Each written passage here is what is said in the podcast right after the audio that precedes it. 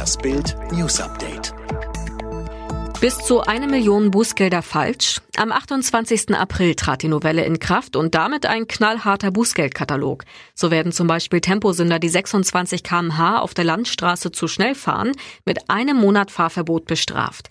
Zwei Monate später steht fest, wegen eines Formfehlers in der Novelle ist die gesamte Verkehrsverordnung nichtig und damit sind nach Schätzungen des ADAC bis zu 100.000 Fahrverbote rechtswidrig. Mit Bild Plus erfahren Sie, wie es zu dem Bußgeldchaos kommen konnte. Diese Bundesländer wollen Maskenpflicht abschaffen. Deutschland demaskiert sich voraussichtlich ein bisschen. In MacPom wird die Abschaffung der Maskenpflicht beim Einkaufen voraussichtlich am 4. August beschlossen. Andere Bundesländer planen laut einem Bericht der Welt am Sonntag ähnliches. Auch in Niedersachsen, Bremen, Schleswig-Holstein, Sachsen und Sachsen-Anhalt wird bereits darüber diskutiert. Italien will Corona-Infizierte zwangseinweisen. Italien prüft die Möglichkeit, Corona-Patienten ins Krankenhaus zwangseinweisen zu können. Betreffen soll das Infizierte, die durch falsches Verhalten anderer anstecken könnten. Das kündigte Italiens Gesundheitsminister Roberto Speranza an. Hintergrund ist der Fall eines Corona-Patienten in der Region Venetien, der laut Medien trotz Fiebers und eines positiven Tests nicht ins Hospital wollte.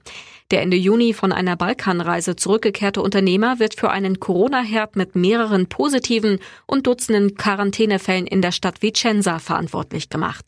Der mit 60er wurde Anfang Juli nach einer Verschlechterung doch ins Krankenhaus gebracht und kam auf die Intensivstation. Mann rast in Seattle in Menschengruppe. Ein Mann ist mit seinem Auto in der US-Großstadt Seattle in eine Gruppe von Black Lives Matter Demonstranten gerast und überfuhr dabei zwei Frauen. Eine 24-Jährige sei mit lebensgefährlichen Verletzungen in ein Krankenhaus gebracht worden und dort gestorben, berichten örtliche Medien. Eine 32-Jährige sei in ernstem Zustand.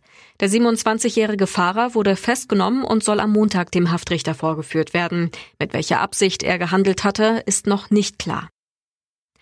Corona-Infizierte brachten Essen in Münchner Klinik. Nach dem Corona-Ausbruch beim Catering-Unternehmen Appetito im Landkreis Starnberg sind zwei weitere Mitarbeiter des Essenslieferanten positiv auf das Virus getestet worden. Sie brachten Mahlzeiten in das Münchner Klinikum Großhadern, das teilte das Landratsamt Starnberg mit.